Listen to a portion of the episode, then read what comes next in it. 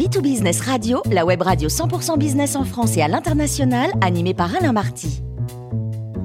Bonjour à toutes et à tous, bienvenue à bord de Bit Business Radio. Vous êtes 49 000 dirigeants d'entreprise abonnés à nos podcasts et on remercie d'être toujours plus nombreux à nous écouter. Aujourd'hui, nous recevons Claude Sérillon, journaliste, écrivain et auteur de Se donner rendez-vous aux éditions Atelier B. Bonjour Claude. Bonjour. Alors, votre thème du jour, euh, qu'est-ce que l'utilité? Eh oui, c'est en écoutant Julien Clerc interpréter la chanson d'Étienne Rodagil, Utile, écrite en 1992, qu'il m'est venu cette question qu'est-ce qui est utile dans la vie? Souvent, pour les hommages des défunts, il est rappelé les actes réussis, les succès, les bienfaits. Mais l'utilité, telle que nous l'entendons, c'est-à-dire une chose dont l'usage, l'emploi, la pratique est ou peut être avantageux, comment la définir? Partons d'un principe, tout être vivant est utile. Les fourmis sont utiles, tout comme les vers de terre, et cependant, nous les écrasons volontiers d'une semelle rageuse. Les hommes n'aiment naturellement que ce qui peut leur paraître utile.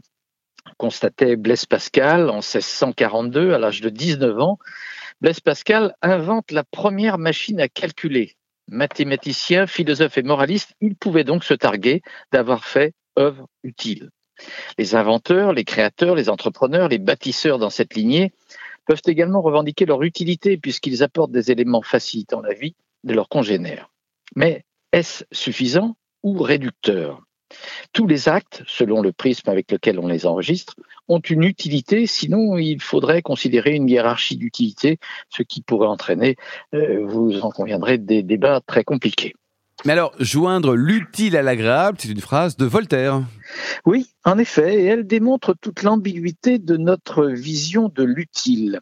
La société industrielle, puis capitaliste, a installé durablement des catégories plus utiles que d'autres, officiellement, en ne prenant en compte que la rentabilité, la possibilité de production, les bénéfices susceptibles d'en tirer. Bref, l'utile est un mot de commerce libéral qui a gagné sur tous les continents puisque la réussite d'un pays se mesure selon des chiffres d'échange, de vente, d'achat, de progression des affaires. Une politique utile est celle qui affiche des résultats en termes d'emploi, de production euh, supérieurs à ce qui est nécessaire d'importer. Par exemple, la vision très comptable de la bonne gestion est le seul critère retenu. On conviendra là encore que l'état des populations, des territoires et les notions de bien vivre et de bonheur sont donc, selon cette vision, accessoires. Or, nous venons de vivre des années de pandémie et nous en vivrons sans doute d'autres, qui ont fait apparaître des utilités autrement plus importantes pour chacun et chacune d'entre nous. Les métiers de la santé, soudain confrontés aux afflux de malades, ont été applaudis.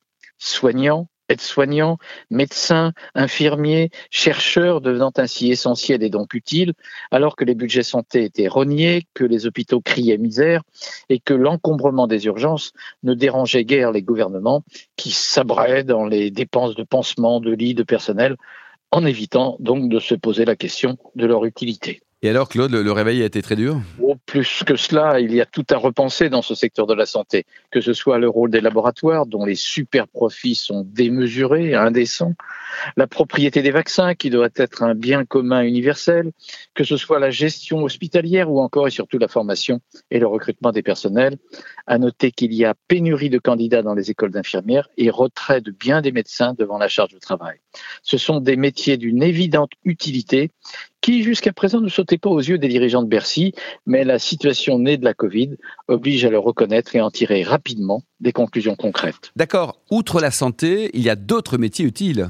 Tous le sont. Si vous voulez faire des travaux, par exemple, un maçon, un plombier, un peintre, un plaquiste, que sais-je, sont utiles. Sans eux, point de maison ni d'appartement. Et là encore, le constat est clair quant au manque de personnes désireuses de faire ces métiers. Ceux-ci ont été et sont toujours dévalorisés aussi bien en raison des conditions de travail pénibles, salissantes, peu gratifiantes. L'utile est ici mal considéré et peu veulent travailler dans le BTP. Le plus souvent, aujourd'hui, les entreprises de construction recrutent des travailleurs européens venus de pays où les salaires sont encore moindres et les conditions de travail plus pénibles encore.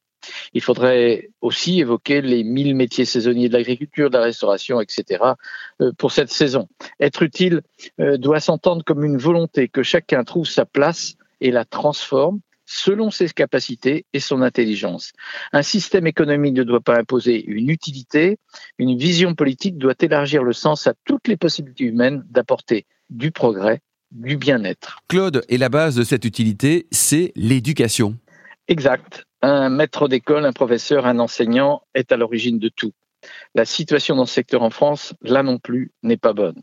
Trop de réformes enchevêtrées, trop de contraintes administratives, pas assez de rémunération convenable, on peut un peu dégrader le sort de l'éducation nationale. Dernière en date, parmi les mesures néfastes, le sort réservé aux mathématiques. On s'est aperçu, après avoir réduit les heures de cours de maths, mais un peu tard, que celles-ci étaient essentielles, qu'elles étaient utiles. Bien sûr, ce n'est pas rentable à court terme, mais former des esprits est évidemment un pari, un pari d'intelligence, avec des succès et des échecs. Affirmer le rôle utile de l'école et en maintenir réellement sa priorité conditionne ensuite toute l'évolution de la société, non seulement dans le secteur du travail, mais des relations humaines, la sécurité, l'accès aux activités les plus diverses. Mais là, vous-même, vous évoquez des métiers directement liés à la vie sociale, Claude. Oui, vous avez raison. Il est donc temps, euh, là, dans cette chronique, de compléter cette réflexion par une interrogation sur le beau, l'art, la créativité. Alors, je citerai Saint-Exupéry. C'est véritablement utile puisque c'est joli. Utile n'est pas synonyme forcément de bénéfice en euros ou dollars.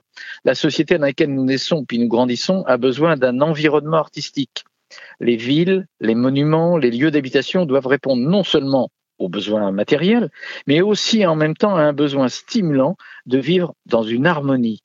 Convenons que c'est loin d'être le cas dans les périphéries des villes. La pénibilité des transports et la difficulté de trouver des logements accroissent les inégalités et renforcent souvent chez ceux qui habitent ces lieux sans charme le sentiment d'un déclassement. Nous avons besoin de beauté. Et l'on découvre que certains biens, jusque-là jugés indispensables, ben en fait, ils ne le sont plus. Un seul exemple, la voiture. je ne vais, pas me faire que des copains. L'automobile est sous la menace d'une urgence autrement plus importante. Le changement climatique. L'auto est utile pour se déplacer, aller travailler, se rendre à des rendez-vous, transporter des achats, mais l'auto est inutile pour beaucoup inutile car polluante. Et les transformations technologiques n'agiront qu'à la marge. Se rendre compte que nous pouvons vivre avec moins de trajets en automobile est un effort à faire vite, un effort commun. La voiture est utile et néfaste. Comment résoudre cette équation? Niée longtemps mais désormais évidente nous avons tout cela dessus nos contradictions. La voiture est en effet une liberté individuelle appréciable, mais elle est aussi maintenant une menace collective.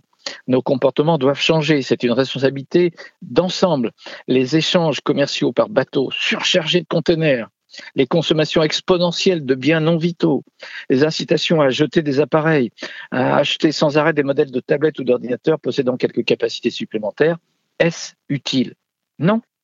Mais c'est sur ce point qu'il faut aussi porter la réflexion. Il ne s'agit pas de décroissance, attention, et de mise à l'arrêt. Il s'agit d'une autre croissance plus respectueuse de l'environnement, plus consciente des risques pour la planète et à terme donc plus utile pour l'humanité. Alors pour finir Alain par un sourire, euh, voici une pensée de Pierre Dac. S'il est bon de ne rien dire avant de parler, il est encore plus utile de réfléchir avant de penser. Merci beaucoup Claude Sérillon pour cette belle chronique. Je rappelle que nous avons le plaisir de vous accueillir régulièrement à bord de Bit Business Radio.